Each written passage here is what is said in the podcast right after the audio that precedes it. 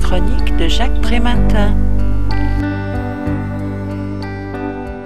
Le travail social trouve ses origines dans l'affaiblissement des œuvres charitables et philanthropiques héritées du XIXe siècle et l'émergence du cadre législatif et institutionnel dont se dote progressivement la Troisième République. Dans son histoire du travail social en France, de la fin du XIXe siècle à nos jours, Henri Pascal nous en fait une description historique passionnante, restituant les forces en présence et les orientations qui vont se succéder tout au long des décennies. Les premières travailleuses sociales vont progressivement se distinguer des dames patronesses et encore plus lentement s'émanciper du capitalisme social. C'est le métier d'assistant social qui se crée le premier, fusionnant en 1938 avec les infirmières visiteuses. Il connaît sous l'occupation une croissance inattendue, voyant des services se en milieu rural, hospitalier, dans l'armée ou le monde du travail.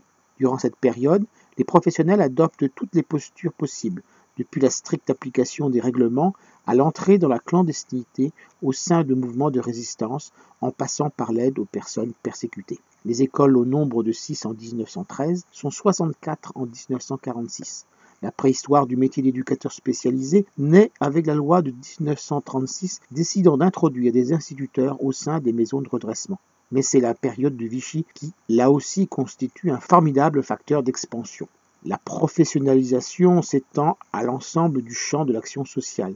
Mais mis à part les travailleuses familiales qui obtiennent leur reconnaissance par un diplôme d'État en 1949, il faudra attendre 20 ans pour que les autres catégories professionnelles en bénéficient à leur tour. L'évolution contemporaine est marquée par le passage de gestion des flux à la gestion des stocks et à la persistance de l'exclusion plus qu'à l'insertion, contribuant à une situation de crise. Je rappelle le titre de l'ouvrage, Histoire du travail social en France, de la fin du XIXe siècle à nos jours. Son auteur en est Henri Pascal. Il a été publié aux éditions EHESP en 2014 et vendu au prix de 27 euros.